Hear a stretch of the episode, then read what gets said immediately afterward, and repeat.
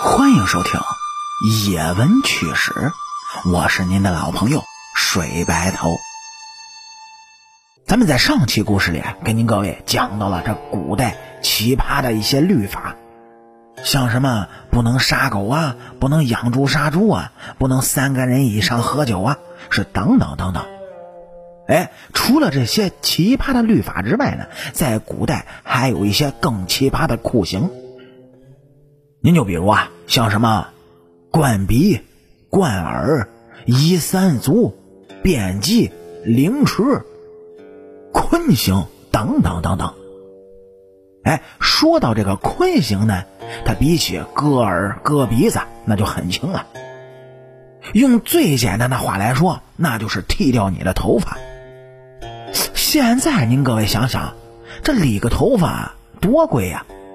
哎，但是在古时候，这个刑罚能跟那些恐怖肉刑并列，就被称为上古的五刑之一，感觉特别严重。因为这古代人他特别讲究什么身体发肤受之父母，不可损伤。那把人家头发都给剃了，哎，他会觉得那是奇耻大辱，还不如砍他的头呢。可是重点来了，哎，希望您各位啊千万别笑，因为咱们接下来要讲的这个刑罚，它就是孝刑。孝刑呢，早在咱们国家汉朝时候就有了。看到这个刑罚，您各位千万别以为，嗯，逗你玩儿，哎，那种笑。这在古代上也绝对算是一个酷刑，操作起来。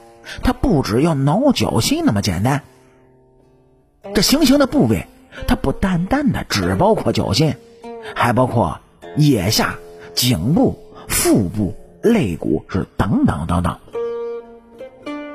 其实呢，广义上的孝刑，它就是指挠脚心，将犯人的手脚哎绑稳了，防止挣扎，将犯人脚底是涂满了蜂蜜或者盐水。再牵一个山羊来，让他舔其脚心。一旦被舔干净，又在犯人的脚心涂上蜂蜜和盐水，继续让山羊舔，让犯人呢始终就产生钻心的痒，直至最终大笑而死。您各位听到这儿肯定有疑问：啊啊啊！还有笑死的吗？哎，当然了。因为人感到痒，一定会哈哈大笑的，这是正常的生理反应。不过，持续狂笑会使肺部缺氧，然后导致人窒息而死。这历史上的笑刑呢，可以用手挠，用羽毛、刷子、牙签、梳子来执行。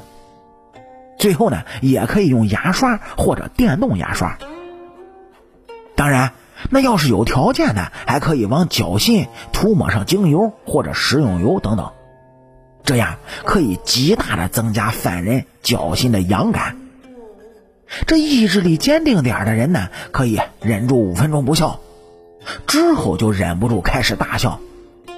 如果再持续下去呢，被惩罚的人笑声会越来越弱，并且会晕过去。所以要严刑逼供的话。半个小时差不多也就全招了。您各位听到这儿，可能有疑问的就说了：“主播，你在这儿跟我们扯呢吧？你这叭叭叭叭，那古代有有电动牙刷和精油吗？”哎，其实啊，这个孝刑呢，它不单单只在古代的人在用，直到二战期间，纳粹呢还在用这种刑罚来折磨犯人。说实话，这简直比直接要杀了犯人还要残忍。所以说，接受这种刑罚的人，真不知道是在哭呢，还是在笑。您各位觉得呢？欢迎您各位把您的想法写在咱们主页的评论区里，主播给您保证，我看到之后会第一时间给您回复。好啦，感谢您各位在收听故事的同时呢，能够帮主播点赞、评论。转发和订阅，特别是订阅，伸出您各位富贵发财的小手，右上角订阅的小按钮点一下，这样主播更新的速度才会越来越快。我是您的老朋友水白头，野闻趣事精彩。下期继续。